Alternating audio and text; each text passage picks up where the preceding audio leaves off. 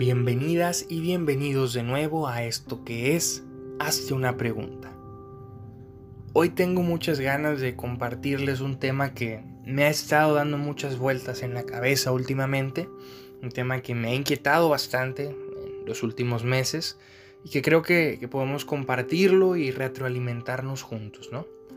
Este tema me parece de suma importancia para nuestra sociedad y para nosotros en la sociedad porque repercute en la manera en la que nos entendemos y entendemos al mundo.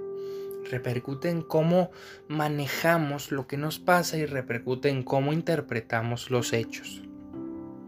El tema con el que pues quiero iniciar el día de hoy, que quiero platicar contigo, es la importancia del discurso. ¿Cómo podemos entender un discurso o qué es un discurso para, para estos efectos, no?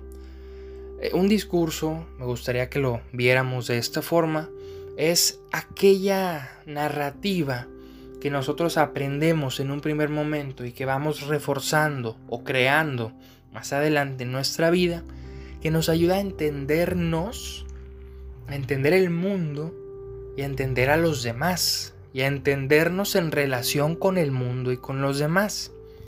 Por poner un ejemplo. Si yo nazco en una familia religiosa, independientemente del credo que se profese, es muy probable que mi narrativa vaya a tener tintes religiosos.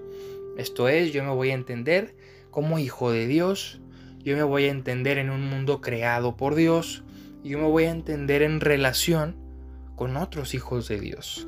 Por tanto, esta manera de entender el mundo, esta cosmovisión, me va a llevar a un comportamiento ético concreto en este caso, un comportamiento ético que se rija por mandamientos religiosos. Otro ejemplo, supongamos que yo crezco en una familia violenta, una familia donde sí, la violencia, las faltas de respeto están a la orden del día por X o Y situación. Yo voy a crecer entendiéndome en un entorno violento, quizás a la defensiva. Entonces yo voy a salir a un mundo que probablemente yo lo interprete como que me quiere atacar.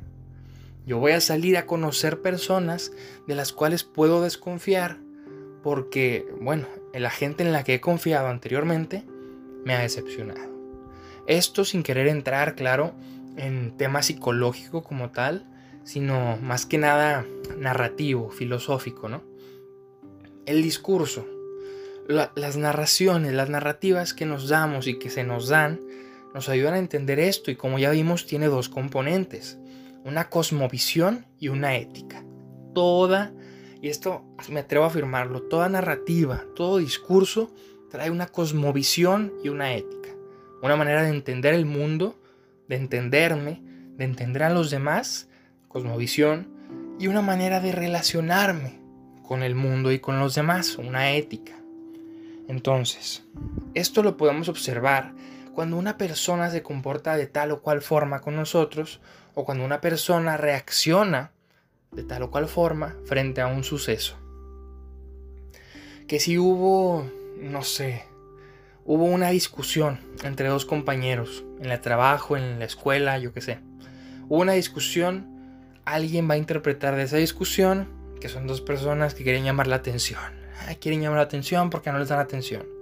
Bueno, eso nos habla de una manera de entender y de interpretar lo que sucede, porque hay cierta cosmovisión detrás y cierta ética que quizás lo haga sentir culpable cuando siente que quiere llamar la atención. Yo qué sé, estoy eh, intuyendo cosas.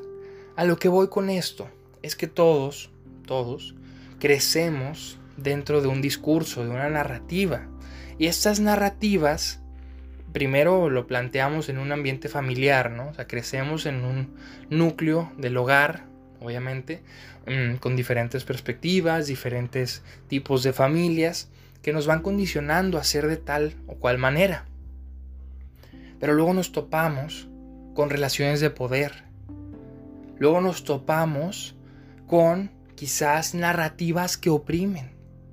Nos topamos con narrativas que justifican lo injustificable nos topamos con discursos que perpetúan un poder que es desigual, un poder que oprime, un poder que ignora a las personas. Pasamos, quizás vemos una situación difícil en la calle, vemos un conflicto y lo justificamos porque se nos vendió una justificación. Vemos a alguien en situación de calle y una narrativa muy común hoy en día es decir, bueno, pues es que, ¿por qué no busca trabajo? A ver, estas narrativas, ¿a qué nos invitan a, a pensar? Bueno, a que el otro es culpable por su miseria. ¿Será el otro culpable por su miseria? ¿O será un sistema que sistemáticamente genera estas situaciones mientras otros son totalmente ajenos? Porque salen beneficiados por estas narrativas, estas relaciones de poder que se justifican mediante discursos.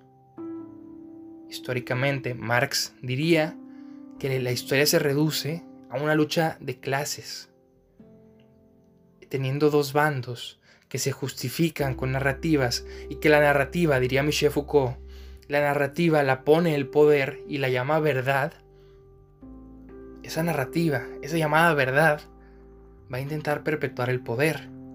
Y lo peor es que muchas veces estando, por ejemplo, del lado oprimido, del lado donde no hay eh, beneficios, donde todo es desigual, donde todo es adverso, se nos enseña a justificar la perpetuación del poder. Se nos enseña a justificar que haya desigualdad. Y digo, cuando menos nos invitaría, me invito, a cuestionar esos discursos, a cuestionar estas narrativas preestablecidas que Foucault llama discursos que se pintan de verdades porque están al servicio del poder. Si al poder le conviene tener desigualdad, nos va a vender un discurso donde la desigualdad es necesaria. Más o menos espero explicarme, espero dar a entender lo que al menos yo percibo como la relevancia de los discursos, no solo en el ámbito personal, sino en el ámbito macro, sistemático. Y bueno, si llegaste hasta aquí, compárteme qué pensaste. Compárteme si no estás de acuerdo. Dialoguemos.